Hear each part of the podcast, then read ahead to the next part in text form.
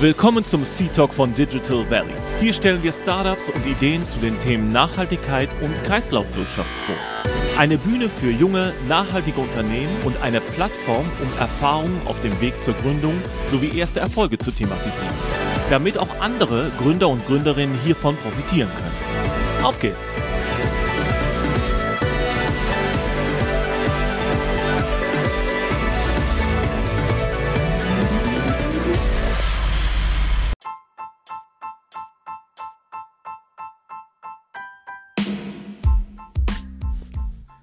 Digital Valley goes highest. Das ist immer das Motto, wenn wir in äh, Kollaboration mit der TU Darmstadt und da speziell dann mit dem Gründerzentrum der TU Darmstadt, also highest, gemeinsam einen Podcast aufnehmen. Wir hatten zum Anfang des Jahres schon äh, die Chance, mit Relay Energy zu sprechen.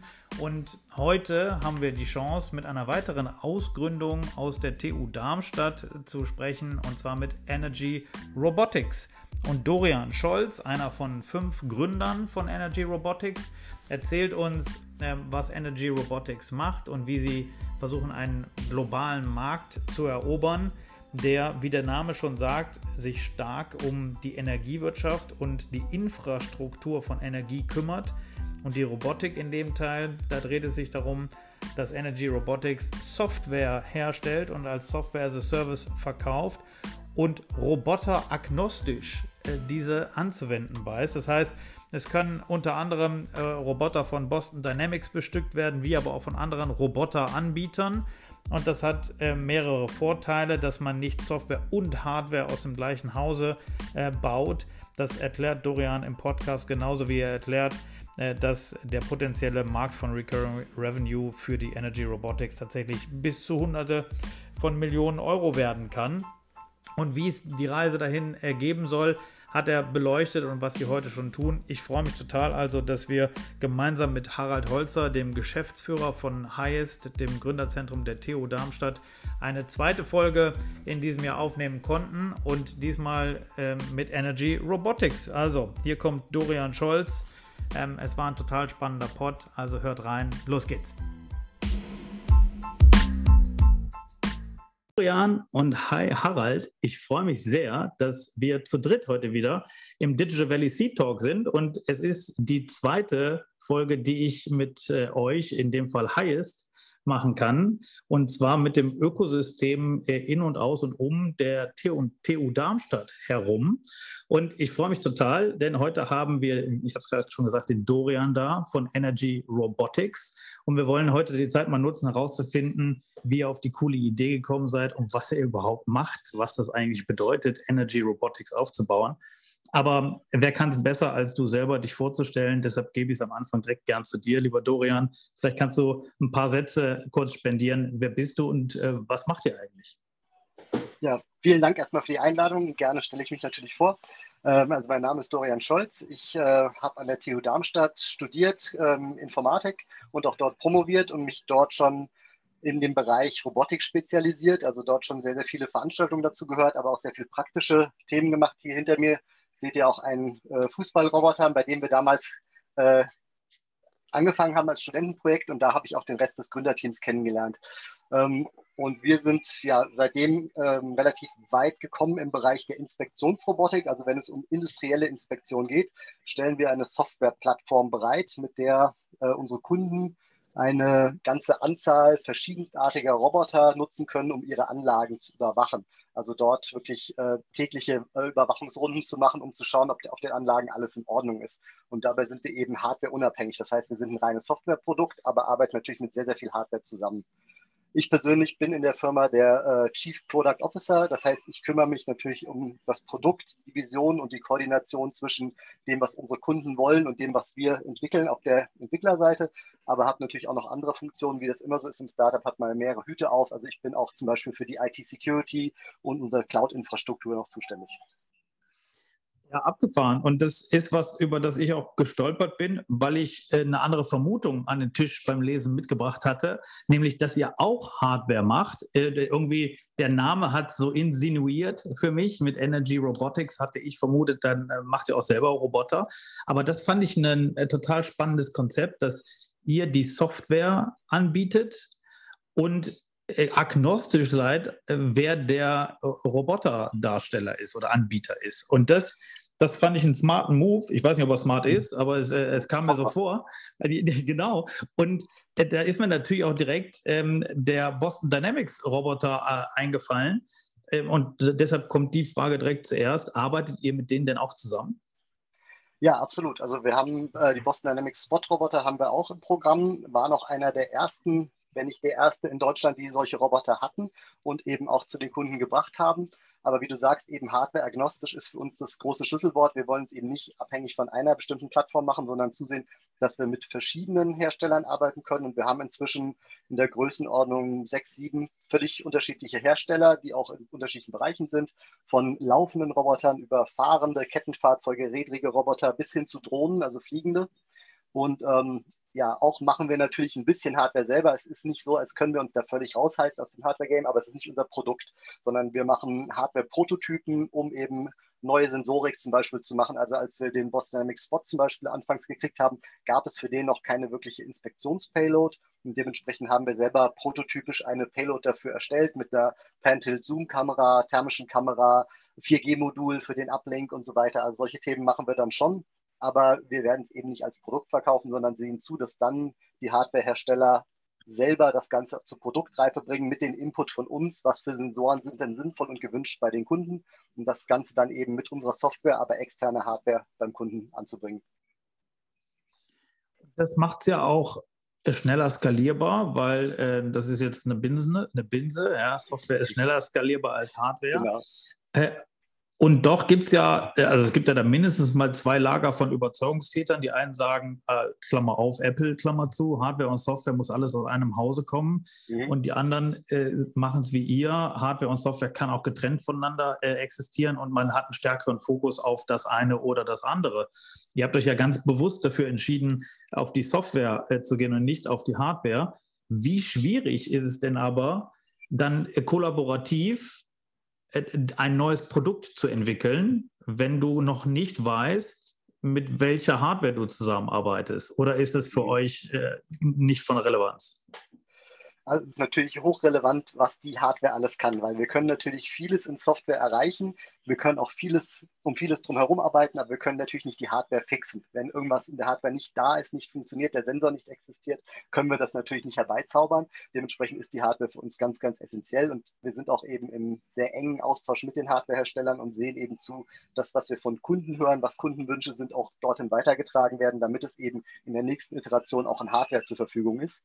Ähm, aber ganz klar, wir versuchen natürlich äh, agnostisch zu sein. Das heißt auch, wir ähm, müssen mit verschiedenen Gegebenheiten umgehen können, mit verschiedenen ähm, Sensoren, die diese Roboter eben haben oder nicht haben. Also ob sie jetzt einen sinnvollen LiDAR haben, um wirklich 360 Grad um sich herum sinnvoll zu sehen, oder ob sie mit beschränkterer Umgebungssensorik auskommen müssen zur Navigation. Und solche Themen sind natürlich immer große Unterschiede und auch was die Fähigkeiten dann der einzelnen Hardware angeht.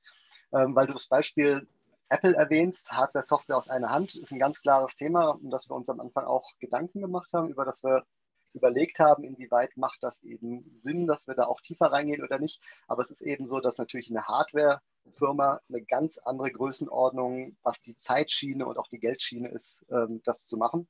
Und es macht auch wieder einige Märkte zu tatsächlich. Also nicht alle Märkte sind bereit, Hardware und Software aus der gleichen Hand zu akzeptieren. Das ist der sogenannte Hardware-Lock-in-Effekt. Ne? Also wir haben ganz viele Kunden jetzt bei uns, die Boston Dynamics Roboter an, äh, anbringen wollen bei sich, aber die sagen, wir können nicht äh, uns auf die allein festlegen, sondern wir müssen eben verschiedene Roboter von verschiedenen Hardwareherstellern sourcen können. Und dementsprechend sind wir genau eben diese Plattform, diese Zwischenschicht, die erlaubt es den Kunden, ja, die verschiedensten Roboter zusammen zu kombinieren und eben unabhängig von den Hardwareherstellern wiederum zu bleiben, was ihr Sourcing angeht. Und das ist für die Kunden sehr, sehr essentiell.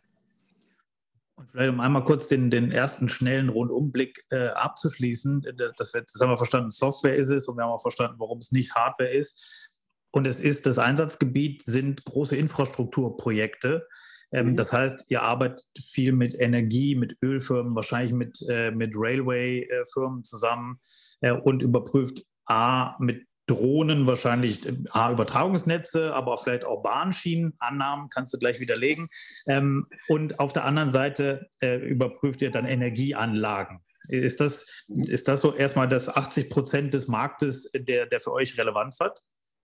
Genau, also du hast schon ein paar Beispiele ganz richtig genannt, aber wie du schon sagst, ich muss bei ein paar, muss ich sagen, mhm. nicht ganz das.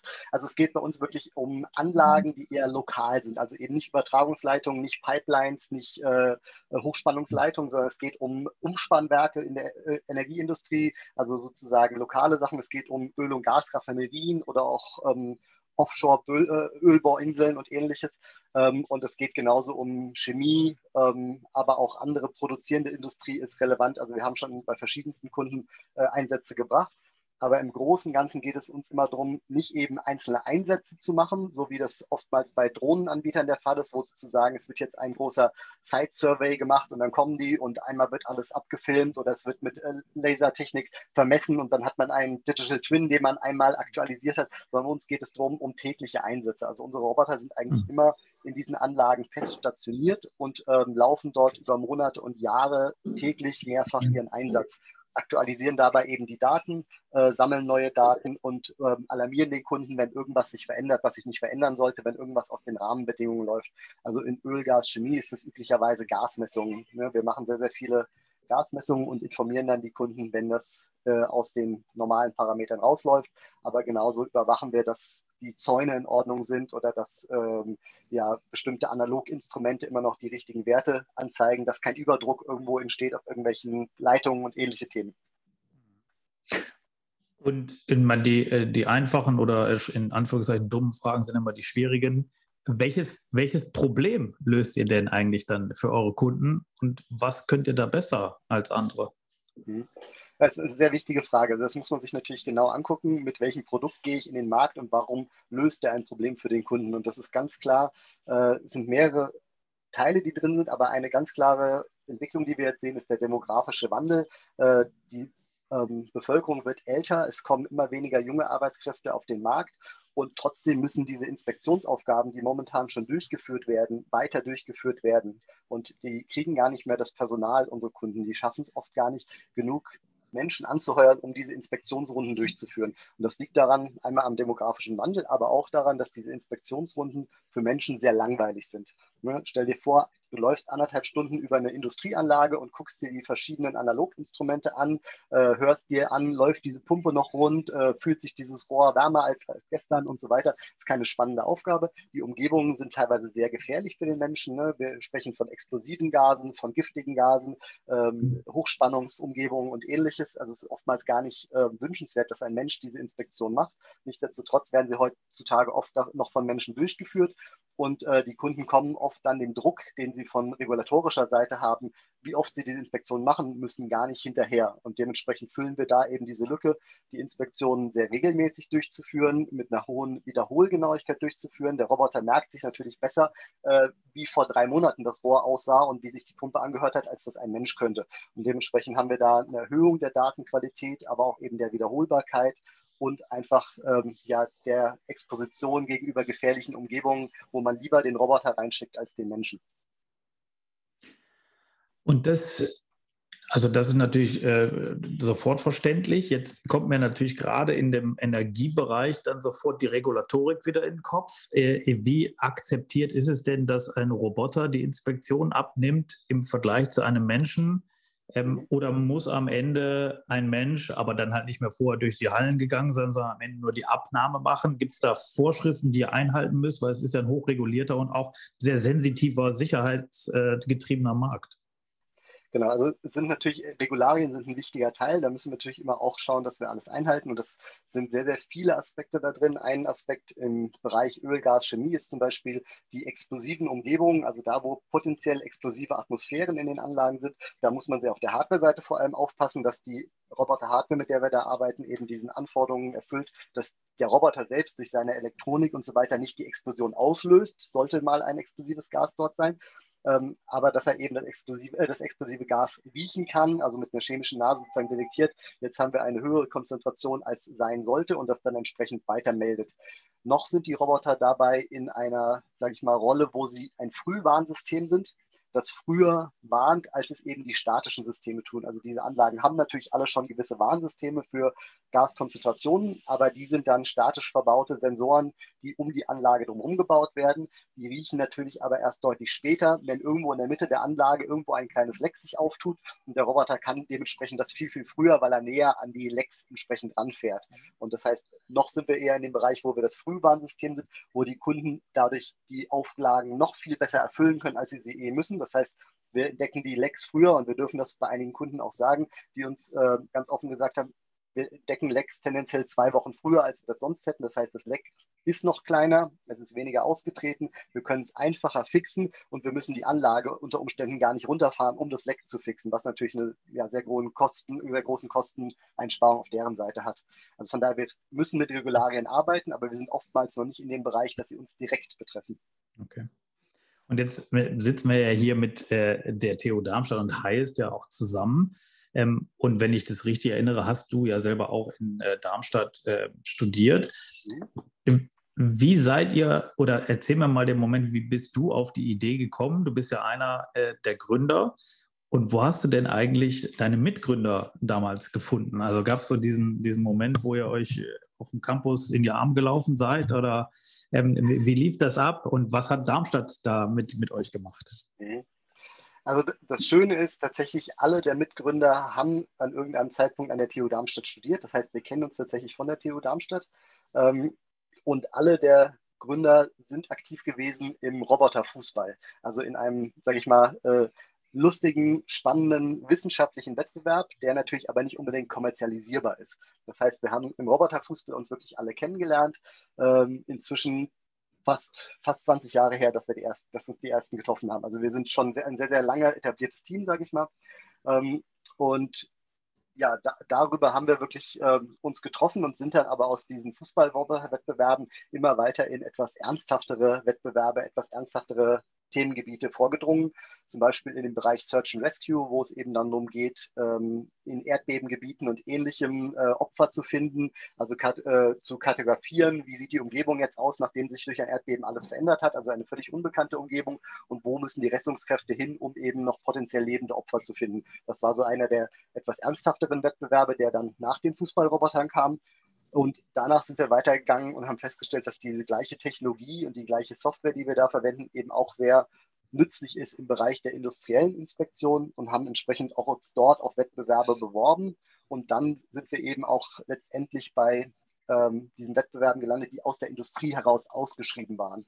Und haben das alles noch im Rahmen der TU Darmstadt, im Rahmen unserer Promotion quasi, haben wir noch an diesen Wettbewerben teilgenommen und ähm, es hat sich dann zeitlich gut ergeben, dass wir einen dieser Wettbewerbe gewonnen haben, die sogenannte Argos Challenge, die mhm. von äh, der französischen Öl- und Gasfirma Total damals ausgeschrieben war. Die lief von 2014 bis 2017. Und als wir die 2017 das Finale eben gewonnen hatten, da haben wir die Entscheidung getroffen, okay, wir sind jetzt alle gerade auch fertig mit unserer Promotion. Es bietet sich einfach gerade an, und äh, in dem Bereich ist tatsächlich Nachfrage und eben aber auch kommerzielles Interesse und eben wirklich ein Business möglich. Und das war so der Punkt, wo wir entschieden haben, okay, wir machen diese Firma aus. Also 2000, Anfang 2017 war so diese Entscheidung, die wir getroffen haben.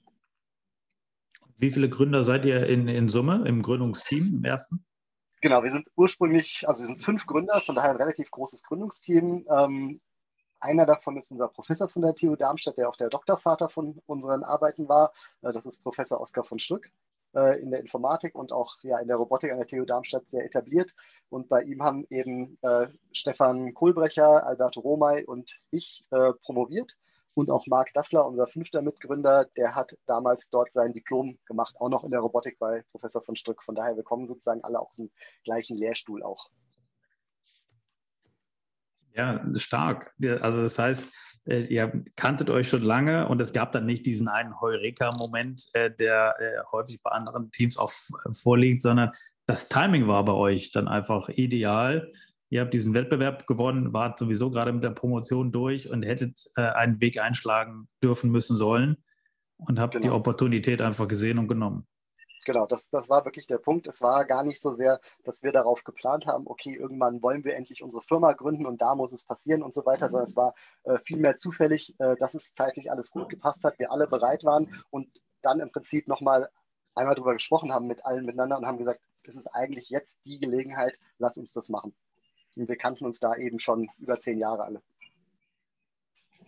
Ja, Wahnsinn. Und jetzt hast du auch gesagt, ähm, die Software ist ja weniger kapitalintensiv und das ist ja auch bekannt, aber trotzdem äh, kann man es nicht nur von Luft und Liebe machen. Das heißt, ihr habt dann direkt angefangen, auch Funding äh, zu suchen und aufzunehmen? Oder wie seid ihr die ersten Schritte gegangen? Seid ihr Bootstrap gewesen? Habt ihr Fördermittel über die Universität vielleicht bekommen oder ein Exist-Gründerstipendium? Wie habt ihr so die ersten Monate oder das erste Jahr vielleicht äh, verbringen können. Ähm, wie habt ihr das zustande gebracht? Mhm. Ja, also äh, ist natürlich, wie es immer ist bei so einer Gründer, am Anfang erstmal die Frage, wie, wie startet man überhaupt? Wir hatten das Glück, durch diesen Wettbewerb, den wir gewonnen haben, ähm, sozusagen Geld eingeworben zu haben für den Lehrstuhl von Professor von Strück. Mhm. Das gab Preisgeld aus diesem Wettbewerb und das hat sozusagen uns ermöglicht, dass wir ähm, am Lehrstuhl zunächst angestellt noch weiter waren und über diese Gelder eben finanziert wurden und darauf basierend dann die Idee weiterentwickeln konnten und in der Zeit uns dann beworben haben äh, für einen Exist-Forschungstransfer und haben dann dieses Exist-Forschungstransfer-Geld äh, eben benutzt, um das Ganze weiter voranzutreiben und dann eben bis ja, dann über die nächsten anderthalb Jahre haben wir quasi mit Exist-Geldern das vorangetrieben und dann äh, die Firma ausgegründet Anfang 2019 und äh, von dort an aber eigentlich auch direkt Gelder aus unserem Produkt schon gewonnen. Also wir haben wirklich 2019, als wir die Firma gegründet haben, schon erste Einkünfte aus, ja, von Kundenseite gehabt. Äh, stark, das ist ja Hit the Ground Running, ja. Also das hat man ja auch selten, dass man äh, sofort äh, Umsätze schreibt. Äh, viele brauchen ja erstmal eine Ramp-up-Investitionen, damit überhaupt das Produkt ausgebaut werden kann. Ihr konntet das, wenn ich es richtig verstanden habe, dann also im Rahmen eurer ähm, Lehrstuhltätigkeit schon quasi äh, ausbauen, sodass es auch eine Marktreife in dem Fall hatte, um überhaupt Umsätze zu generieren. Ist es denn auch eine offizielle Ausgründung aus der äh, TU Darmstadt und ihr habt eine IP auch dann äh, quasi mit rausgenommen, vielleicht IP for Equity oder habt ihr die lizenziert? Was gab es da für ein Modell dahinter? Genau, also wir haben äh, vor allem dadurch, dass wir das Exist-Forschungstransfer gemacht haben, äh, haben wir natürlich eng mit der TU Darmstadt in der Zeit zusammengearbeitet, auch noch an den Räumlichkeiten der TU Darmstadt damals gearbeitet und äh, entsprechend da einen Vertrag mit der TU Darmstadt gefasst, um eben die Rechte verwerten zu dürfen, weiter mitzunehmen. Und äh, dieser Vertrag besteht auch noch. Äh, der läuft momentan noch. Das heißt, die TU Darmstadt bekommt momentan auch von uns jährlich Lizenzzahlungen dafür. Und da muss ich sagen, haben wir glücklicherweise nach längeren Verhandlungen, wie das immer so ist, aber dann eine sehr, eine sehr gute Lösung gefunden, äh, mit der alle Seiten sehr zufrieden waren. Und wie immer ist es natürlich auf unserer Seite war eine der größten Sorgen in dem Moment natürlich, was wird unser erster äh, Geldgeber, der außerhalb von der ganzen akademischen und Förderungswelt kommt, was wird er zu diesem Lizenzvertrag sagen? Wird das irgendwie ein abschreckendes Teil sein oder wird er damit irgendwie umgehen können? Und da müssen wir sagen, das hat ja sehr gut funktioniert. Also unser erster Venture Capital äh, Investor dann fand diesen Vertrag vollkommen in Ordnung und hat gesagt, damit kann er gut leben. Und ähm, dementsprechend war das dann sozusagen unser nächster Schritt in den Bereich Venture Capital zu gehen. Aber wir haben eben immer noch den Lizenzvertrag auch mit der TU Darmstadt für die Software, die damals mhm. während der Exist-Phase entwickelt wurde. Jetzt hast du die Brücke schon direkt gebaut Richtung VC. Äh, da muss ich natürlich draufspringen und direkt fragen, wer war es denn, wie hoch war die Runde äh, und, und wann habt ihr denn überhaupt geraced? Genau, wir haben, ja, das wären jetzt die Zahlen, die ich hätte nachgucken sollen wahrscheinlich. ich, ich glaube, es, ich glaube, es war 2020 haben wir dann die äh, Runde gemacht, nachdem wir 2019 gegründet haben. 2020 haben wir die Runde gemacht äh, mit Early Bird. Äh, das war sozusagen unsere Seed-Finanzierung mit äh, zwei Millionen. Und das war eben der Punkt, an dem wir dann wirklich angefangen haben, die Firma auch zu skalieren, also sprich auch ernsthaft Mitarbeiter einzustellen und so weiter. Ne? Bis dahin waren wir zu größten Teilen eben noch so ein Fünf-Mann-Betrieb, natürlich noch ein paar studentische Mitarbeiter gehabt und so weiter. Aber da haben wir dann wirklich angefangen, mehr Leute reinzuholen und ähm, mit dem Geld dann eben vorwärts zu gehen. Wir haben, wie gesagt, schon Geld aus der Industrie von den Kunden bekommen, aber natürlich eher in noch Pilotverträgen, noch Pilotprojekten und so weiter. Äh, einiges dann schon auf äh, jährlichen Verträgen, dass wir sozusagen als Software as a Service eben unser Produkt anbieten und dementsprechend jährliche Zahlungen daraus bekommen. Aber um das Ganze eben ja, schneller, größer machen zu können, war Venture Capital eben der beste Weg für uns, da äh, relativ schnell auf eine höhere Zahl von Mitarbeitern und eben ein breiteres Produkt auch zu kommen. Naja, und Early Bird ist ja wirklich ein Flagship-Investor. Also das ist ja auch sehr positives Signaling in den Markt hinein äh, für euch, wenn das euer, eure Seed-Runde direkt mit, mit Early Bird ist. Das ist ja äh, total gut. Und ähm, jetzt welche KPIs sind in eurem, in eurem Geschäftsfeld eigentlich dann wichtig? Weil es hat ja, ja, es ist Softwaregeschäft, aber wahrscheinlich hat es trotzdem auch ein paar Entwicklungszyklen immer mal wieder drin, um sich auch zu adjustieren auf neue Roboter, die äh, in der Hardware dann etabliert werden. Das heißt, auf welche KPIs schaut man denn da eigentlich in eurem Geschäftsfeld? Ja, ist ein sehr guter Punkt, ist etwas, an dem wir auch momentan arbeiten natürlich, weil irgendwie müssen wir dem Kunden ja nicht nur vermitteln, das Produkt, was wir machen, hat einen Wert, es liefert einen Mehrwert für eure Anlage, sondern es ist auch noch irgendwie wirtschaftlich ja, äh, kompetitiv mit anderen Möglichkeiten. Und natürlich gibt es immer Konkurrenz auch durch IoT zum Beispiel, mit der man ja auch teilweise diese Daten sammeln könnte, wenn man auch sagen muss, nicht immer so viele und nicht immer genau die gleichen wie mit unseren Robotern, aber natürlich gibt es da Konkurrenz und dann muss man schauen, dass das passt. Und dementsprechend äh, rechnen wir oft in ähm, ja wirklich in Geld, dass der Roboter pro Stunde kostet. Also wie viel ähm, kann der Roboter äh, an Daten liefern und wie viel Geld kostet das? Das ist im Endeffekt ja doch irgendwie die ähm, Auswertung, die wir machen müssen. Und das geht dann entweder wirklich über Inspektionszeit zu Geld oder eben wirklich zu Inspekt Anzahl der Inspektionspunkte im Vergleich zum Geld. Das sind so die KPIs, mit denen wir beim Kunden arbeiten. Aber natürlich kommen immer noch ganz andere rein, die über Robustheit des Systems, Ausfallsicherheit und anderes gehen, über die wir natürlich auch immer mit dem Kunden sprechen müssen. Aber der Verkaufspunkt ist meistens äh, wirklich äh, Geld pro Inspektion. Und die basiert ja äh, zu einem sehr hohen Grad, in meiner Annahme zumindest, auf der Datenqualität, die sich dann wiederum zusammensetzt auf klassisch erstmal Verfügbarkeit äh, der Daten, äh, wenn der Roboter durch die Anlage läuft, aber äh, tatsächlich auch in der Aufnahme der, wie, wie viele Datenpunkte per se pro Inspektionslauf wahrscheinlich, mhm. äh, in, welcher, in welcher Frequenz und wie viele unterschiedliche Datenpunkte auch verarbeitet werden können. Und wenn man diese jetzt als Paket ähm, und wir nennen es einfach mal Datenqualität mit diesen Inhaltspunkten, die wir gerade gesagt haben, da müsste es doch eigentlich auch ein KPI geben, der in der Messbarkeit eine bessere Performance hat als der Mensch, weil der Mensch einfach äh, fehleranfälliger ist, oder? Genau, absolut. Aber das ist etwas, was deutlich schwieriger in harte Zahlen zu bringen ist. Natürlich hm. ist äh, die klassische Weisheit aus dieser Industrie oder aus diesen Industrien und der Inspektion dort, dass die Maschinen, die am Ende des menschlichen Inspektionsrundgangs sind, also die, die als letztes in dieser anderthalb Stunden Runde inspiziert werden, dass die als erstes kaputt gehen weil die natürlich nicht mehr die gleiche Inspektionsqualität erfahren wie die am Anfang. Und das ist natürlich beim Roboter eben nicht so. Dementsprechend darüber kann man auch viel argumentieren, aber es ist deutlich mhm. schwieriger, das in Zahlen zu fassen. Mhm. Ähm, worüber wir immer sprechen, ist eben ja Akkulaufzeit des Roboters. Das heißt, das heißt, wie viele Betriebsstunden kann der pro Tag machen, Akkulaufzeit und Ladezeit, die er braucht. Also wir haben Roboter, die können am Tag drei bis vier Stunden Inspektion durchführen. Wir haben andere, die können zwölf bis 15 Stunden Inspektion pro Tag machen. Also darüber kann man sprechen und dann natürlich, wie schnell ist der Roboter dabei, die Daten einzusammeln und welche Qualität haben die Daten. Also wie wiederholgenau war ist das Ganze, wie gut vergleichbar über die Zeit gesehen sind die Daten ähm, und äh, dann auch die Frage, wie viel äh, Fläche kann der Roboter abdecken? Mhm. Also wie schnell ist der, wie weit kommt er herum? Wir haben oftmals Inspektionsrunden, die sich im Bereich äh, der ein bis zwei Kilometer Inspektionsrunde erstrecken und dann im Bereich 200, 300, 400 Points of Interest, wie wir es nennen, die eingesammelt werden. Aber was dann noch hinzukommt, was ein zusätzlicher Mehrwert ist, den wir ihnen bieten, ist nicht nur diese Daten einzusammeln, sondern auch noch weiter auszuwerten. Also wir bieten den Kunden an, mit entsprechenden AI-Tools ähm, die Daten schon vorzuanalysieren, um eben nicht nur reine Daten abzuliefern, sondern auch Informationen abzuliefern.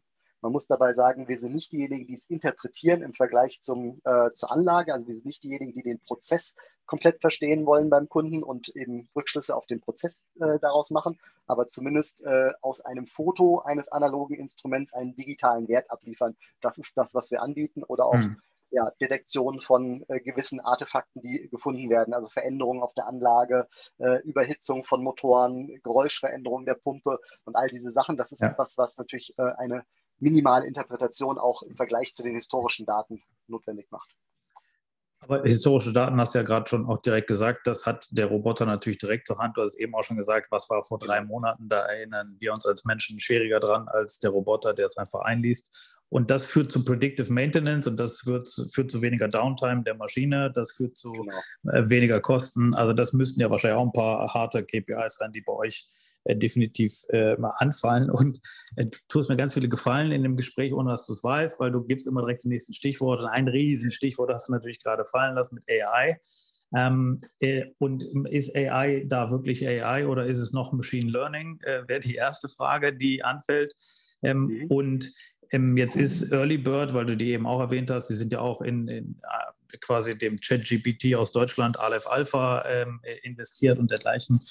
Ähm, ist das eigentlich ein Threat für euch, äh, dass das jetzt aufkommt oder ist das für euch ein Feature?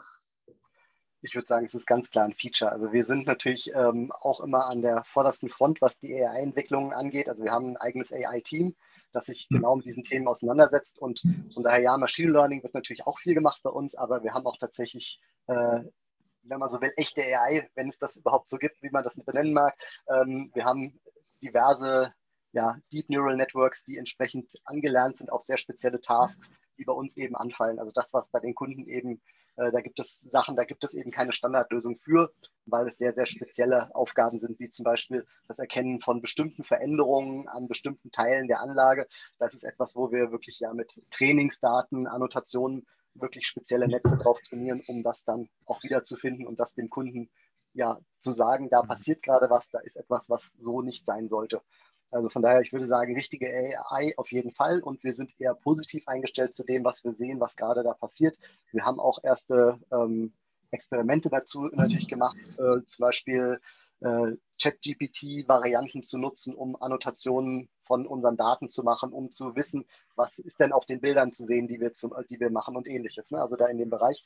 Und wir haben gerade jetzt ähm, auch seit ein paar Monaten offiziell, glaube ich, veröffentlicht, ein ähm, EU-Projekt, ein EU-gefördertes Projekt äh, auf dem äh, EIC, der European Innovation Council, wo es eben genau um solche Themen geht, dass unsere Roboter mit Hilfe von AI ihre Umgebung noch besser verstehen lernen. Also dass sie nicht nur sich dort bewegen in einer Karte und vorgefertigte Points of Interest abfotografieren, sondern dass sie eben ein semantisches Verständnis der Umgebung entwickeln, also wirklich durch die Umgebung laufen, fahren können und erkennen, was ist ein Rohr, was ist ein Kessel, was ist eine Pumpe, ohne dass ihnen das jemand äh, für diese Einlage speziell beigebracht hat. Also eine ja, deutlich bessere Einschätzung der Umgebung auf mhm. AI-Basis.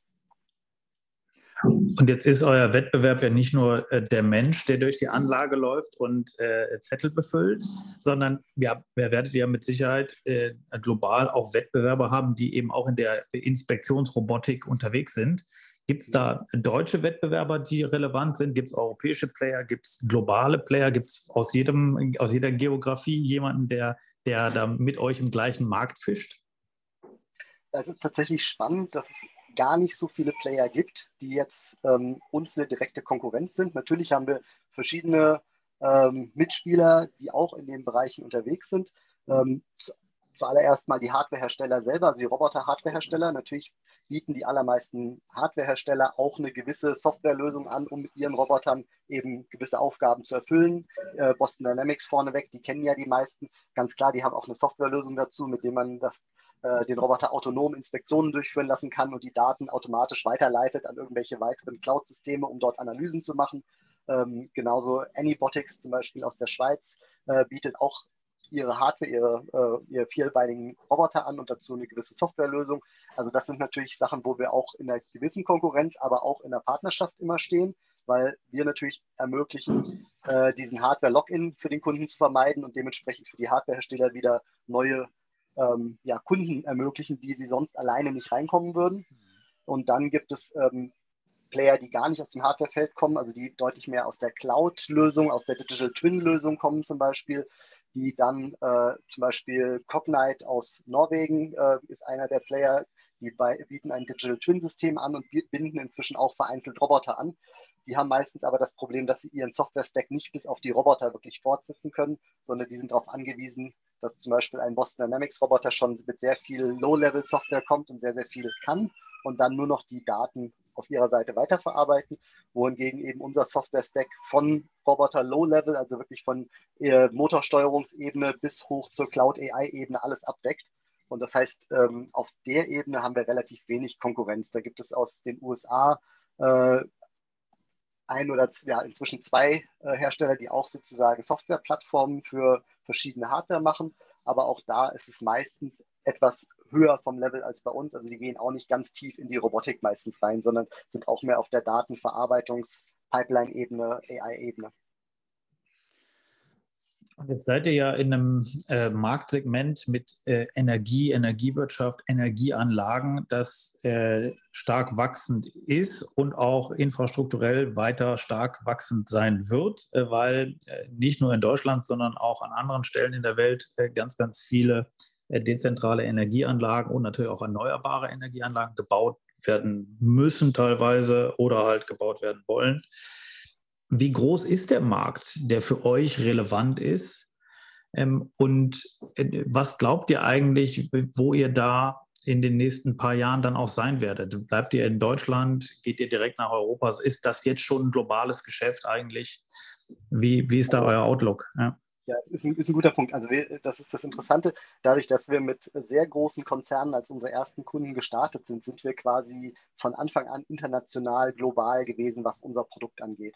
Wir haben äh, inzwischen Roboter äh, in Australien, in äh, Südostasien, äh, in Japan, äh, in Europa, aber auch im Mittleren Osten, in Nordafrika und auch in USA und Kanada. Also wir haben, obwohl wir ein relativ kleines deutsches Unternehmen sind, haben wir unser Produkt schnell gut verbreitet, einfach mit der Hilfe der Kunden, die eben wie zum Beispiel Shell ist einer unserer ersten Kunden gewesen, die natürlich Anlagen auf der ganzen Welt betreiben und die Technologie natürlich in verschiedenen Klima- und Wetterbedingungen testen wollen. Also das nicht nur auf ihrer Anlage in Holland, sondern die wollten das natürlich auch testen in Australien und in Singapur, um zu sehen, wie ist es denn mit anderen Wetterbedingungen, funktioniert das Produkt immer noch. Ähm, und das haben wir erfolgreich gemacht die letzten Jahre. Und ja, Shell ist eben einer unserer ersten, aber auch immer noch größten Kunden. Natürlich sind viele andere hinzugekommen in ähnlichen Größenordnungen, die auch alle global aufgestellt sind. Wir haben tatsächlich ähm, den ersten deutschen Kunden erst zwei Jahre nach unseres Firmenstarts quasi gehabt. Davor waren wir nur international unterwegs. Wow. Inzwischen sind wir auch in Deutschland bei ähm, Merck, BASF, äh, Shell Rheinland, ähm, aber auch anderen in Deutschland unterwegs. Also wir haben durchaus einige Kunden da, aber auch im Bereich, den du gerade angesprochen hast, eben der Energiewirtschaft, der erneuerbaren Energien, sehen wir ja auch ganz klar, dass der Markt dort wächst, dass durch die dezentrale Energieerzeugung auch immer mehr Umspannwerke zum Beispiel gebraucht werden, um diese Energie eben in die richtigen Richtungen zu leiten und so weiter. Und äh, das ist etwas, was auch inspiziert werden muss. Und Umspannwerke sind tatsächlich heutzutage schon unbemannt. Das heißt, es ist gar niemand dort, der es machen könnte. Der müsste auch erst ähm, hinfahren, um die Inspektion durchzuführen. Und dementsprechend bietet sich das auch dort sehr an. Ähm, zum, zum Thema Marktgröße, das war ja deine eigentliche Frage. Wir ähm, haben von den verschiedenen Kunden, zum Beispiel äh, im Öl- und Gasbereich, wissen wir, dass die mehrere 10.000 Roboter gebrauchen können global. Also das heißt, mhm. das ist eine sehr große Größenordnung, was wir da ähm, ausliefern könnten. Aber allein in den Umspannwerken zum Beispiel, wenn man sich die anschaut, äh, ist die Zahl, glaube ich, in Deutschland ich will mich jetzt nicht, ich weiß nicht ganz genau, aber irgendwo zwischen 5.000 und 8.000 Umspannwerke gibt es und in den USA gibt es 50.000 Umspannwerke, also nur mal so als Größenordnung. Und wenn man auf jeder von diesen einen Roboter stationiert, ist das natürlich auch nochmal ein riesen, riesen Markt. Euer Geschäftsmodell ist ja, hast du gerade eben gesagt, eigentlich Recurring Revenue über Software äh, as a Service äh, Produkte, ähm, die äh, dann lizenziert werden. Und die werden ähm, äh, eigentlich dann, ist das pro Roboter, der draußen rumläuft? Oder also wie, wie viele Seats, die keine Seats sind, äh, verkauft ihr dann? Wie ist, wie ist da die Struktur des Geschäftsmodells eigentlich? Genau, also Software as a Service ist unser Kerngeschäft. Ähm, dementsprechend Lizenzgebühren, jährliche Gebühren für die Roboter, die eben draußen sind, ist äh, so der Kern. Aber wir bieten natürlich noch weitere Sachen an. Zum einen sind viele Kunden interessiert auch daran, die Hardware nicht selber zu kaufen, nicht zu besitzen, sondern auch die quasi als Service zu bekommen. Dementsprechend das Robot as a Service Modell ist auch sehr interessant für die Kunden. Aber das ist etwas, was wir ja nicht selber stemmen wollen. Dafür haben wir dann Partner, das zu machen. Ähm, und das sage ich mal, was noch nebenher läuft, was noch zusätzlich kommt, ist das, was ich vorhin erwähnt habe, dass wir die Daten auch weiter verarbeiten, Informationen daraus generieren aus AI und sozusagen den Kunden auch diese Weiterverarbeitung als zusätzlichen Service anzubieten. Okay, stark. Und jetzt habt ihr im Jahr 2020 die erste Seed-Runde genommen. Ähm, vielleicht hast du Ballpark-Figures auch. Wo, wo, seid ihr denn umsatztechnisch schon hingeschossen? Also ihr habt ja dann jetzt schon eine Reise hinter euch über die letzten drei Jahre, die nach starkem Wachstum äh, sich absolut anhören. Ähm, ihr seid weltweit mit Shell und anderen großen Namen schon unterwegs. Klingt nicht nach vielen Roadblocks, äh, die, die jetzt da sind oder die ihr schon übersprungen habt, um es positiv zu formulieren. Wo steht ihr denn jetzt da gerade schon? Wie groß ist denn die Firma jetzt umsatz- und personaltechnisch? Mhm. Also äh, natürlich läuft alles sehr, sehr positiv, das äh, kann, ich gar nicht, äh, kann ich gar nicht anders beschreiben, aber man muss auch immer sehen, die Industrien, in denen wir uns da bewegen, sind auch nicht die allerschnellsten. Ne? Das sind alles äh, Großkonzerne, die natürlich äh, nicht sich unendlich schnell bewegen. Das heißt, das muss man auch immer reinfaktorieren in, dieser, in diesem Wachstum. Äh, wir sind momentan 50 Leute jetzt, also wir haben unsere Firma schon deutlich aufgebaut mit den Finanzierungsrunden und wir haben ähm, ich kann dir leider keine ganz genauen Zahlen jetzt sagen, aber äh, wir sind im ja, im einstelligen Millionenbetrag, was Recurring Revenues im Jahr angeht. Ja, stark. Und von den 50 sind wie viele Developer? Das wird ja wahrscheinlich so der, der Kern vom Kern sein bei euch. Genau, ist der Großteil. Also es sind ähm, 60 Prozent, 70 Prozent sind Developer, oh, ja, wow. so in der Größenordnung. Stark. Und dann braucht ihr auch äh, aber äh, in Anführungszeichen echte Ingenieure, die mal Maschinenbau oder ähnliches gemacht haben, weil ihr auch die Anpassung auf den Roboter nachvollziehen können müsst? Oder ist das eigentlich gar nicht im, im, in der Produktentwicklung so entscheidend für euch? Es ist sehr breit gefächert, würde ich sagen. Natürlich, mhm. äh, unser Personal ist zu großen Teilen technisch unterwegs. Manche deutlich tiefer in der Robotik drin, manche etwas mehr auf, der, auf anderen Ebenen. Aber wir haben im Prinzip alles von äh, Robotics und AI-Ingenieuren bis hin zu ähm, Software-Developer fürs Frontend auf Webbasis, äh, Backend-Developer sozusagen, also etwas äh, klassischere Sachen, die man im, ja, mit einem Standard-Informatikstudium gut abdecken kann. Äh, aber ja, wir haben natürlich auch Leute, die sehr, sehr spezialisiert sind in dem Robotikbereich oder auch im AI-Bereich. Und Wachstum, ähm, jetzt ist ja immer die nächste Zündstufe, muss ja irgendwie immer gezündet werden, gerade wenn man auch VC-funded ist. Wie ist denn da eigentlich eure Projektion für die, für die nächsten Jahre? Wo, wo glaubt ihr, geht es hin? Wie schnell soll es gehen? Ähm, äh, und was ist so der Plan für, für Ende 23 und vielleicht äh, 24? Ja, also wir haben letztes Jahr eine Seed Extension Runde noch gemacht, um uns eben nochmal weiter zu vergrößern. Und natürlich planen wir auch mit der nächsten Runde dann, wie das immer so ist im VC-Geschäft. Mhm. Äh, jetzt noch ein bisschen Zeit, muss man sagen. Es ist jetzt noch nicht akut, aber ähm, das wird sicherlich auch irgendwann im nächsten Jahr passieren. Äh, und ja, wir werden weiter wachsen müssen auch, weil das Produkt natürlich auch weiter wächst und die Kundenzahlen wachsen. Ne, mit der Skalierung, auch wenn es Software ist, kommt natürlich auch erhöhter Aufwand, was Support und Sales und anderes angeht. Also wir wachsen natürlich auch auf den anderen Bereichen sehr, sehr stark. Wir haben unser Sales-Team, unser Marketing-Team entsprechend vergrößert. Wir haben inzwischen eine eigene Personalabteilung und solche Themen. Das muss man alles dann ja auch noch mit berücksichtigen ab einer gewissen Größe. Am Anfang haben wir als Gründer sozusagen alle Leute selbst interviewt und selbst äh, das okay gegeben und ja. angestellt. Das ist dann irgendwann nicht mehr machbar. Und ähm, ja, es wird sicherlich auf einer ähnlichen Trajektorie weitergehen, so wie es jetzt aussieht. Wir werden sicherlich im nächsten Jahr nochmal reichlich Leute einstellen. Ja, also die Flugbahn klingt auf jeden Fall sehr steil und das ist auch gut so. Äh, das sind ja, äh, sind ja äh, echt richtig gute Neuigkeiten. Was glaubst du, auf welche Größe Recurring Revenues könnt ihr denn kommen? Was ist euer Ziel? Habt ihr, habt ihr eine Vision oder ein Ziel, wo, es, wo ihr glaubt, dass das ist das, wo ihr landen könnt? Ähm, also nicht in Zahlen, aber ich kann mhm. sozusagen natürlich ein bisschen darauf verweisen, was ich eben gesagt habe zur Anzahl der Roboter. Ne, dass wir in die Zehntausende Roboterzahlen gehen, ist überhaupt gar keine Frage. Und dann kommt es natürlich ein bisschen darauf an, wie die Gebühren dazu sind, weil natürlich muss das Ganze irgendwann auch günstiger werden. Ne? Umso mehr man in die Masse geht, umso mehr muss man natürlich auch die Produkte wieder günstiger machen. Aber das heißt, es ist ähm, ja ohne Probleme darstellbar, wie man da in die mehrere hundert Millionen Annual Recurring Revenue auch kommen kann. Das ist gar keine Frage. Also das äh, ist ja dann, äh, wenn es so weit käme, schon Dekakorn-Status und nicht mehr nur Unicorn-Status. Das heißt, äh, das, äh, it's, also, it's, a bright future ahead. Ja? Genau. Es, gibt, es gibt gute Aussichten. Man kann äh, auf jeden Fall viel in der Zukunft sehen. Wie schnell das geht, wie diese Trajektorie genau weitergeht, ja. ist natürlich immer sehr schwierig.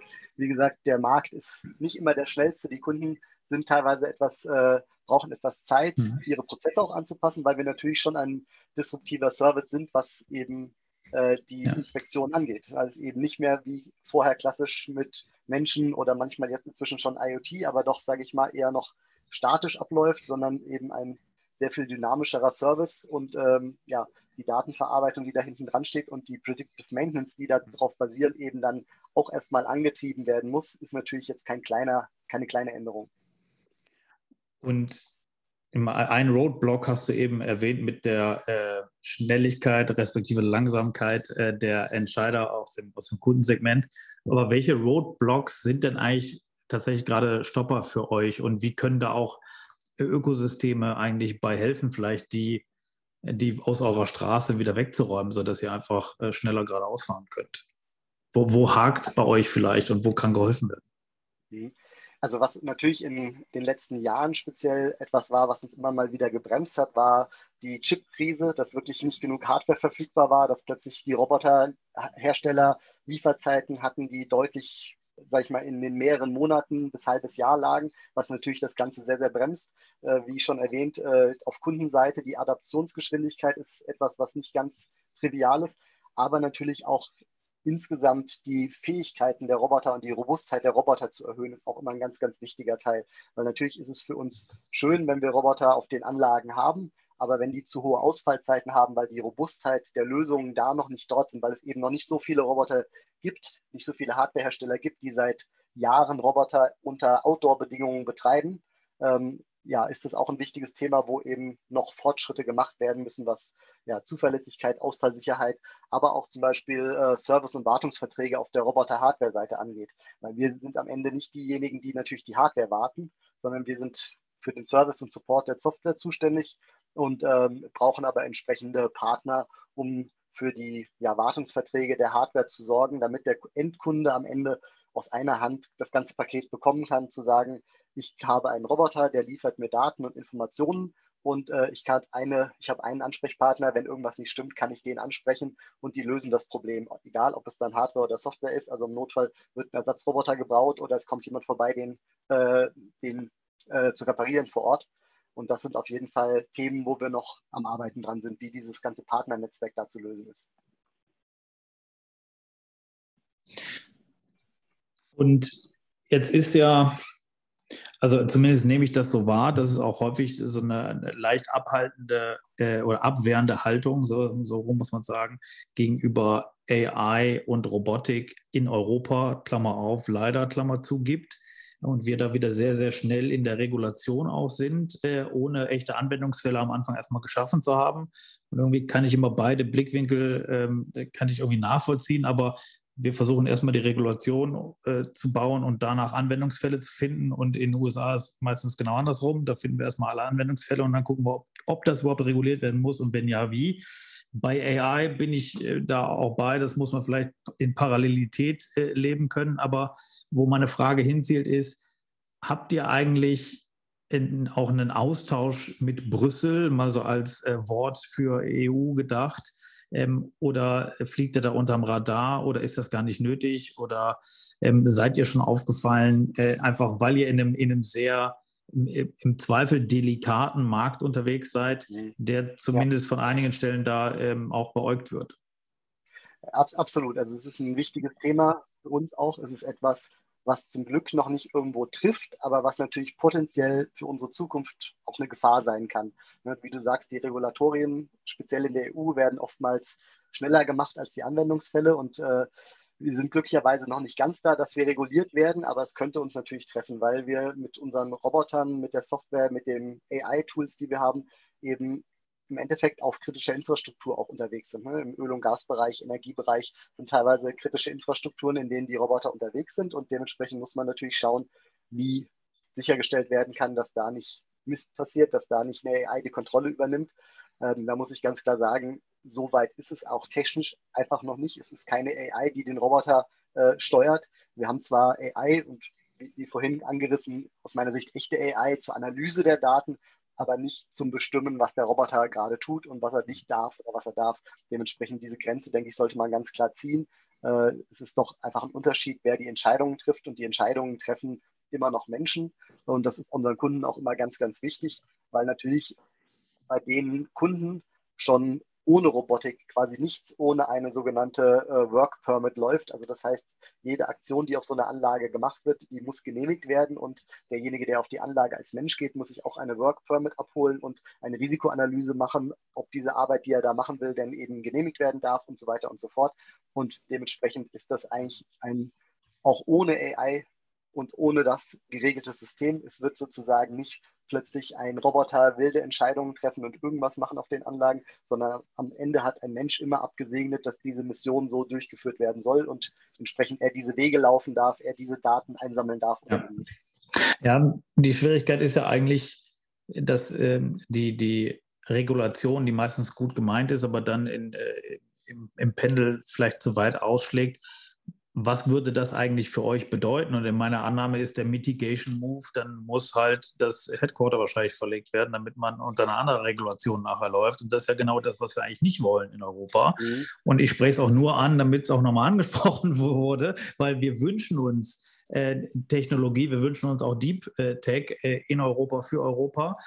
und gleichzeitig tun wir vieles dafür, um da auch diese, die, die, die Blumen, die wachsen, nicht ordentlich zu, zu gießen und zu wässern. Ja, also da müssen wir dann schnell Highest drüben in anderen Ländern finden und euch da in das Ökosystem bringen, weil ihr seid mit der Firma ja noch in Darmstadt ähm, ansässig. Ihr, ihr, kommt aus dem kompletten Ökosystem der Uni Darmstadt und, und Highest und die Firma sitzt da. Und da würde mich auch mal speziell interessieren, wie gut ist eigentlich der Standort für euch? Gerade auch um das Talent, was ihr ja braucht, das ja ein sehr spezielles Talent ist, du hast eben auch selber gesagt. Ihr sucht ja, ja Spezialisten. Äh, wie gut ist, ist eigentlich die geografische Lage für euch in und um Darmstadt äh, dafür? Ja, also um, um das nochmal vorwegzunehmen, wir sind in Darmstadt und wollen da auch bleiben. Also wir haben ja, ja, ich wollte nichts insinuieren. nein, nein, genau. Ähm, und äh, was das Regulatorische angeht, also wir sind durchaus auch schon in Brüssel aktiv. Also Marc, unser CEO, ist auch durchaus in diesen Diskussionen auf EU-Ebene mit involviert, um eben zu verhindern, dass es äh, zu Regulatorien kommt, die uns im Endeffekt unser Business in Deutschland in Europa unmöglich machen würden. Das wollen wir eben nicht. Ähm, ja, Darmstadt als Standort ähm, haben wir gewählt, natürlich, weil wir auch irgendwie unsere Lebensmittelpunkte plus minus hier haben, wobei wir schon immer als Remote-Firma gearbeitet haben. Äh, also wir sind auch schon immer verteilt gewesen vom Bodensee bis Hamburg, äh, auch schon bei den Gründern. Und genauso haben wir auch unsere, ja, unsere Hiring-Strategie jetzt gehabt. Wir haben wir Leute angestellt, die zumindest mal in der Zeitzone sind, idealerweise in der EU äh, noch besser in Deutschland, aber Darmstadt war jetzt nicht immer das zwingendste Kriterium. Ähm, aber natürlich haben wir sehr, sehr viele Leute aus Darmstadt angeheuert, einfach weil die Expertise da besteht. Weil wir natürlich gute Verbindungen zur TU Darmstadt, zum Lehrstuhl von Professor von Strück haben und dementsprechend immer noch im sehr engen Austausch stehen mit der TU und mit den ja, Mitarbeitern und Studenten dort. Und das ist natürlich auch eine wichtige Quelle für uns, einfach Leute zu kriegen, die sehr gut ausgebildet sind im Bereich der Robotik und die uns da wirklich weiterhelfen können. Was jetzt die etwas unspezifischeren äh, Informatikjobs angeht, wie jetzt eben Webentwicklung oder Backend-Entwicklung und ähnliches, da ist natürlich jetzt Darmstadt nicht zwingend der einzige Standort, die kriegt man auch von anderen Bereichen her und dementsprechend Bitte? haben wir da auch De dementsprechend haben wir auch äh, inzwischen Leute von, von Istanbul bis Brüssel, sage ich mal, äh, die bei uns arbeiten und äh, ja, sind wir sehr flexibel. Also mit, wie gesagt, Homeoffice, äh, wer möchte 100 Prozent und wir treffen uns aber alle sechs Wochen in Darmstadt alle zusammen. Also mhm. wir bringen die ganze Truppe immer nach Darmstadt, zumindest alle sechs Wochen, um mal sich gegenseitig kennenzulernen, auch wirklich zu gucken, dass die Leute persönlichen Kontakt haben miteinander. Äh, haben gerade beim letzten Treffen wieder eine schöne Darmstadt-Stadtführung gemacht für die ganze Truppe, damit die Leute auch Darmstadt kennenlernen, weil sie zwar für eine Darmstädter Firma arbeiten, aber sonst noch nie da waren. Ja, der Nukleus und der Teil des äh, Nukleus oder Vertreter des Nukleus sitzt ja auch, äh, wir haben es eingangs gesagt, ja auch hier mit, mit an Bord, der, der Harald Holzer, der Geschäftsführer von Highest. Das ist ähm, der äh, Accelerator, der, der, das Gründungszentrum der äh, Technischen Uni Darmstadt. Ähm, und äh, ihr seid ja mit Sicherheit auch in, in engem Austausch. Und Harald, ähm, nochmal Hallo auch äh, an dich, natürlich hier an der Stelle äh, erneut. Ähm, du musst ja schauen, dass du dem Dorian viele neue junge Talente zuführst. Ja, das ist ja eine Firma, die ähm, äh, das Potenzial hat, durch die Decke zu gehen. Wir an der TU Darmstadt machen das sehr gerne. Ja. Und ich, ich, lausche sehr freudig äh, die, die Geschichte von Energy Robotics, weil das, was wir wollen vom Innovations- und Gründungszentrum der TU Darmstadt, ist, das Wissen, was an der TU Darmstadt erzeugt, wird einen positiven Impact in Wirtschaft und Gesellschaft erzielt. Und was Energy äh, Robotics und was Dorian jetzt gerade erzählt hat, ist, ist genau die Geschichte, die wir uns wünschen. Und wir, wir, suchen ja oder wir, wir haben ja auch äh, die, dieses, äh, diesen Podcast gewählt, um letztendlich so eine Success Story auch mal ein Stück weit zu, zu hören oder zu, zu schreiben mit Energy Robotic, die ja wiederum Beispiel sein könnte auch für andere. Und wir haben in unserer Exchange-Strategie der TU Darmstadt eben genau das äh, definiert, eben wir wollen Impact erzeugen. Und ein super spannendes Format ist eben das Startup-Format. Äh, und das war bei euch ein Zufall, äh, Dorian, dass ihr euch gefunden habt, ich glaube schon, dass dieses emotionale Fußballspiel und, äh, und dieses Robotik oder, oder Wettbewerbe schon dazu führt, dass eben Teams geformt werden. Und wir wollen aus diesen Zufälligkeiten wollen wir eine Systematik machen, um halt nicht nur ein paar Startups äh, aus der TU Darmstadt herauszuentwickeln, sondern deutlich mehr. Und letztendlich ja, du hast gerade gesagt, wir, wir wollen diese Talente äh, ausbilden, entwickeln. Das ist auch die Rolle der TU Darmstadt, eben kluge Köpfe oder zu, zu ja, auszubilden, damit sie eben dem Innovationsökosystem gut zugeführt werden können. Dorian, das ist deine Chance, hier direkt live Wünsche zu platzieren. Ja? Also was brauchst du? Also, Wie viele? Sehr, sehr gerne. Wir liegen, schon, wir liegen schon ein ganzer Haufen auf der Zunge. Ich schreibe mal mit. Ich darf, ich darf auch erstmal loben, weil ich muss natürlich sagen, die TU Darmstadt hat schon einen, einen sehr guten Teil eben dazu beigetragen, dass wir jetzt da sind, wo wir sind. Ähm, wie du gerade sagst, Harald, die Fußballrobotik, die sozusagen für uns ja der spielerische Einstieg in das Ganze war, aber eben doch ein kompetitiver Einstieg, also ein internationaler Wettbewerb. Das war für mich persönlich der Grund, warum ich so an dieser Robotik drangeblieben bin. Das war für mich persönlich der Einstieg in die Robotik selber, auch wenn mich natürlich das Thema immer interessiert hat. Aber das in Kombination mit Wettbewerben und eben der Option, dass die TU Darmstadt uns ermöglicht, international auf Wettbewerbe zu fahren und da teilzunehmen als Studenten, war natürlich großartig. Das muss ich ganz klar immer wieder bestätigen. Und äh, natürlich Professor Oskar von Strück hat das natürlich sehr vorangetrieben. Er hat da wirklich sehr, sehr, sehr viel geleistet, dass das passiert und dass das so klappt. Aber insgesamt würde ich sagen, die TU Darmstadt macht da einen guten Job, was eben ja, studentische Wettbewerbe, Teilnahme von Studenten an solchen Wettbewerben angeht. Und das halte ich für einen, einen der wichtigsten Faktoren. Das ist etwas, wo wir auch bei unserem Hiring immer drauf gucken. Also Leute, die in studentischen Wettbewerben teilgenommen haben, die sich eben verglichen haben mit anderen Teams international, die wissen einfach schon, was es bedeutet, äh, Code zu schreiben, der funktioniert in Wettbewerbssituationen. Natürlich haben die als äh, Studienabgänger vielleicht noch nicht in der Firma gearbeitet, noch nicht im Produktionsumfeld gearbeitet, aber die haben zumindest mal äh, ja, in einem Wettbewerb auf den Punkt etwas produzieren müssen, was dann auch einfach funktioniert und robust genug ist. Und deshalb diese Wettbewerbsförderung finde ich ganz, ganz wichtig an der TU Darmstadt. Das kann ich immer nur bestätigen. Und warum sollten wir nicht ein Energy Robotic äh, Challenge machen, so wie ihr damals eben, ich glaube, Shell hast du erwähnt am Anfang, äh, oder Total äh, einen mhm. Wettbewerb gemacht habt. Das, das sind schon, schon gute, gute Werkzeuge, um letztendlich an die richtigen Köpfe zu kommen, die euch dann als Startup oder als Scale-up dann auch entsprechend weiterbringen. Absolut, ja, ja. definitiv. Und ähm, scoutet ihr denn europaweit nach Talent oder äh, schaut ihr jetzt gerade in Deutschland oder auch nur an der TU Darmstadt, weil da äh, gehe ich stark davon aus und weiß es auch, da gibt es genügend Talente, aber ähm, sucht ihr ähm, sucht ihr über mehrere Unis hinweg? Äh, das, die Frage ist eigentlich des Shoutouts. Ja, wer soll sich bei euch melden, wenn er gerade Interesse hat, äh, in, in dem Bereich, in dem ihr unterwegs seid, mit euch an der neuen Lösung zu arbeiten und den Markt einfach da auch für euch mit zu gewinnen? Ähm, nach wem würdet ihr suchen? Wer sollte sich bei euch melden? Also wie schon gesagt, wir sind sehr, sehr flexibel, was Arbeitsplatz angeht, was die Location angeht. Die Leute können gerne von überall sich halt bewerben. Das ist äh, etwas, wo wir gar kein Problem mit haben. Wir machen alles online, schon auch schon vor Pandemie waren wir ein Remote-Unternehmen sozusagen. Mhm. Ähm, und äh, wir schauen natürlich immer auf Leute, die in Universitäten im Bereich Robotik in Wettbewerben unterwegs sind, äh, viel auch aus den Teams, die wir kennen, aus unseren Wettbewerben damals, ne, die gegnerischen Teams, wo wir wissen, die waren auch mal eine starke Konkurrenz für uns.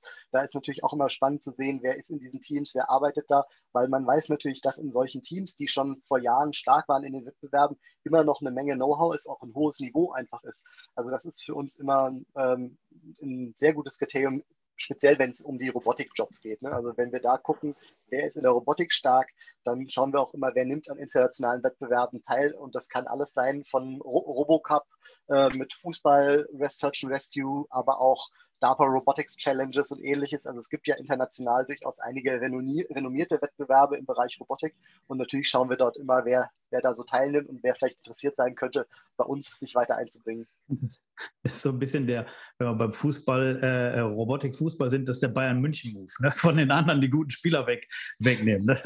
Ja, gut. Sehr gut. Ja.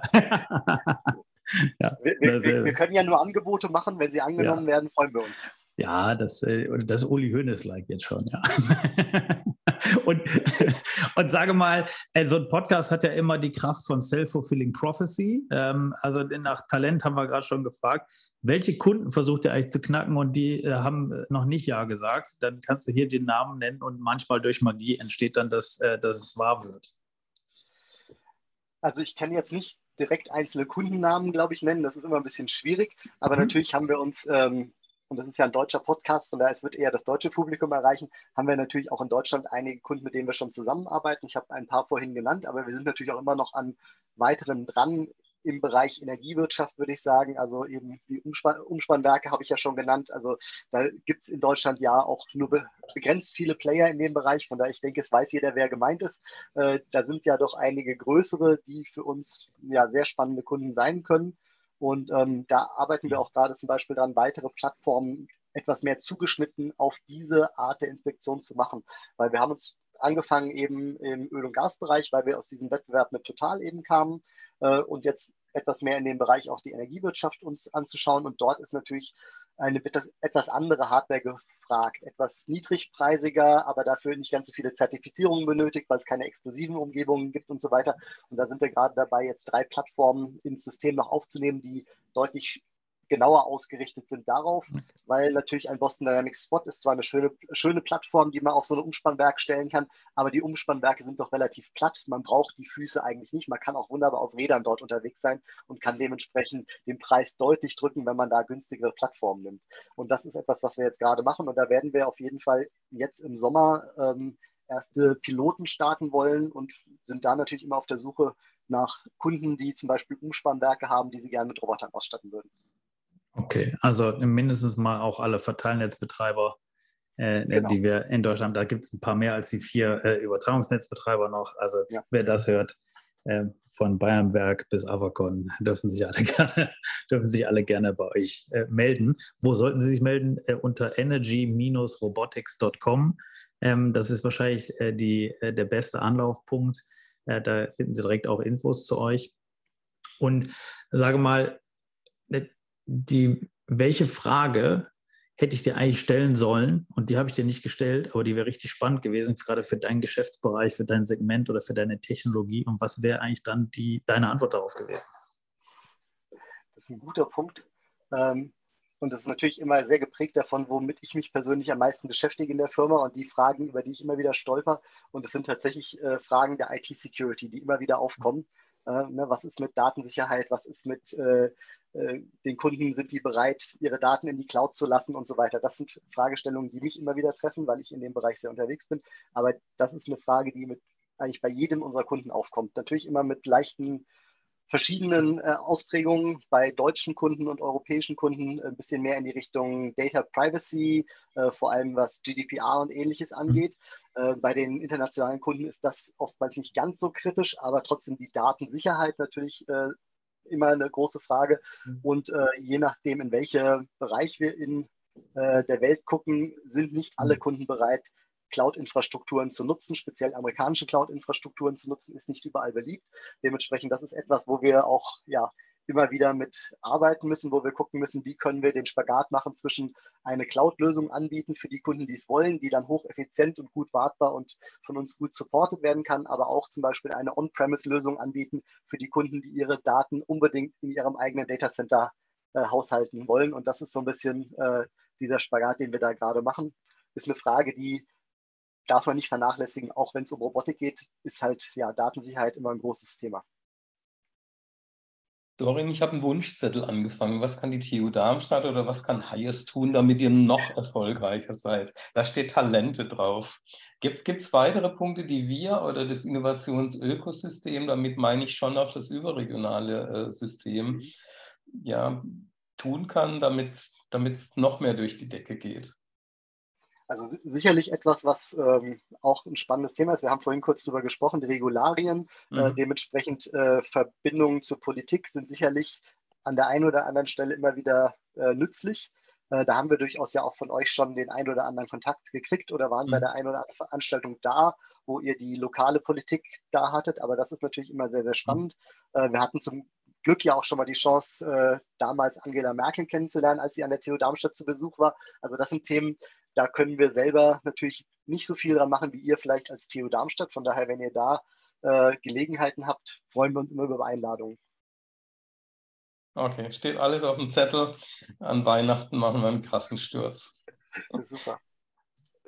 Ja, spitze.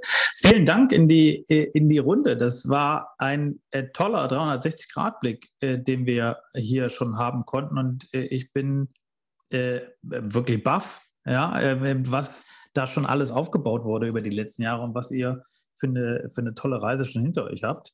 Ähm, aber wie es sich gehört, ähm, möchte ich dir, Harald, gerne äh, die Chance der letzten Frage geben, wenn du noch eine hättest, oder zumindest die Möglichkeit des letzten Wortes. Aber ich darf an der Stelle schon mal äh, Danke sagen, lieber Dorian. Ja, vielen Dank. Dorian, ich freue mich auch sehr über eure Erfolgsgeschichte. Was müssten wir tun aus TU Darmstadt aus Hayes Sicht, um noch mehr solche Stories wie Energy Robotics äh, möglich zu machen? Was glaubst du, wo, wo, wo, sollten, wir, wo sollten wir ansetzen? Du bist jetzt mein Berater. ja, also ich glaube, es ist tatsächlich ähm, sehr spannend, die ja, Studenten zu engagieren. Und wenn, die Studenten sind dann engagiert, wenn sie auch Spaß bei den Sachen haben. Mhm. Und ich glaube, das passiert eben nicht in den, nur in den Vorlesungen. Natürlich sind auch Vorlesungen spannend, natürlich äh, ist es wichtig, die Theorie dahinter zu kennen, aber es ist eben genauso wichtig, praktische Erfahrungen zu sammeln. Und ähm, die von mir schon angesprochenen Wettbewerbe sind absolut ein geeignetes Instrument dafür, wie ich meine. Ähm, sowohl praktische Erfahrungen zu sammeln mit, ja, äh, es muss etwas funktionieren zu einer bestimmten Zeit, als auch eben Teamarbeitserfahrungen zu sammeln, nochmal auf einem anderen Niveau, als es jetzt bei klassischen Gruppenarbeiten an, in Unibereichen geht. Also äh, so ein studentisches Team, die in Roboterwettbewerben oder anderen Wettbewerben teilnehmen, haben sicherlich ganz andere Erfahrungen gemacht als jemand, der nur seine äh, üblichen äh, Vorlesungen besucht hat und am Ende die Prüfungen macht. Und von daher, ich, mein größter Wunsch wirklich ist, dass ihr guckt, wie ihr diese Wettbewerbe fördern könnt, wie ihr gucken könnt, an welchen Stellen können äh, Wettbewerbe gefördert werden im Sinne von Reisekosten übernommen und sonstiges, weil das war für uns als Studenten der wichtigste Faktor. Wir mussten irgendwie zu diesen Wettbewerben hinkommen und die waren halt einfach international und als Student kann man sich das nicht immer unbedingt leisten, äh, für eine Woche nach Singapur zu fliegen, um an dem Wettbewerb teilzunehmen. Und das ist also ein ganz, ganz essentielles Ding, denke ich, äh, um die Leute bei der Sache zu halten, interessiert zu halten und äh, motiviert zu halten und dann vielleicht eben mit dem Ausgang, dass solche Wettbewerbe auch in einem nicht nur akademischen Umfeld, sondern eben auch einem industriellen Umfeld stattfinden. Und das passiert immer mehr. Und wenn man das eben gut vorbereitet hat, dann sehe ich da durchaus Chancen, dass andere Teams äh, auch die Idee haben, okay, hier kann ich wirklich was auf die Beine stellen. Ganz, ganz herzlichen Dank für deine Recommendation, Dorian. Und Dennis, dir herzlichen Dank für die tolle Moderation. Ja, vielen Dank euch beiden. Hat mich ja. sehr gefreut. Sehr gern. Danke euch. Ja. Bis dann. Ciao, ciao. Ja. Tschüss.